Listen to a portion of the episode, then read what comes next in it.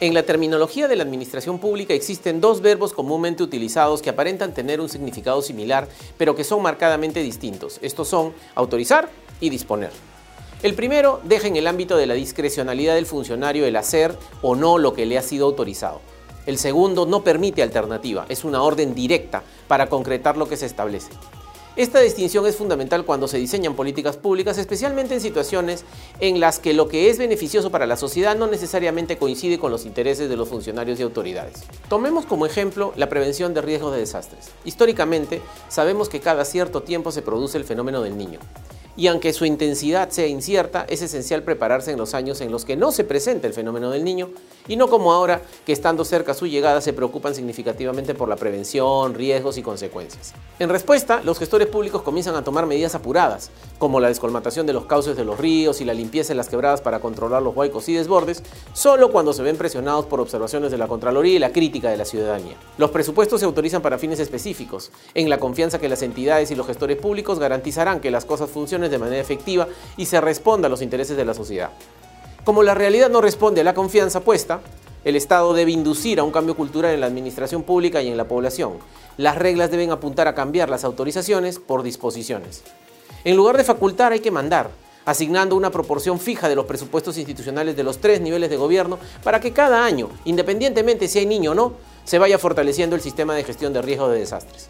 De esta manera, el Sistema Nacional de Control podrá verificar el cumplimiento de la disposición e imputará las responsabilidades a los directivos, funcionarios y profesionales comprometidos con dicha falta. El control gubernamental en el Perú es de legalidad, nos guste o no, y en consecuencia la imputación solo cuenta cuando hay una infracción normativa. Si se autoriza, la norma faculta decidir y la decisión puede ser no hacer. Otro claro ejemplo de que el verbo importa mucho es el caso de los gastos en materia de discapacidad.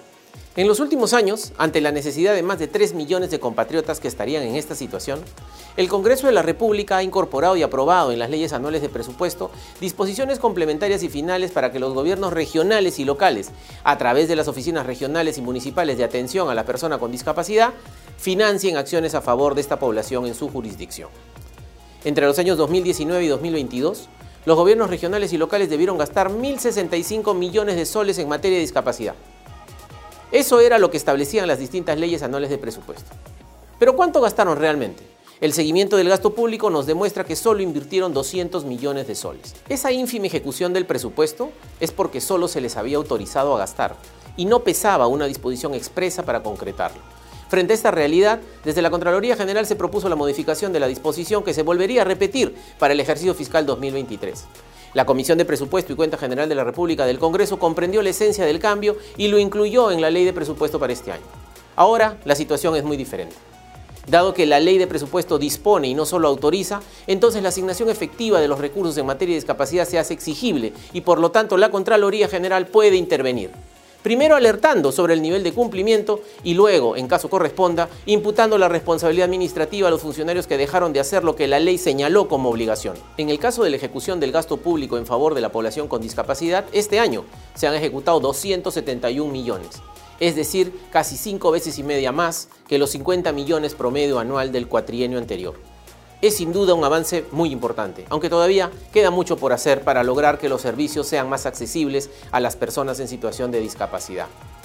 Es claro que el verbo importa y que la coordinación entre las instituciones es fundamental para que desde el control gubernamental se alineen los incentivos que guían el comportamiento de las autoridades y funcionarios públicos en beneficio de la población.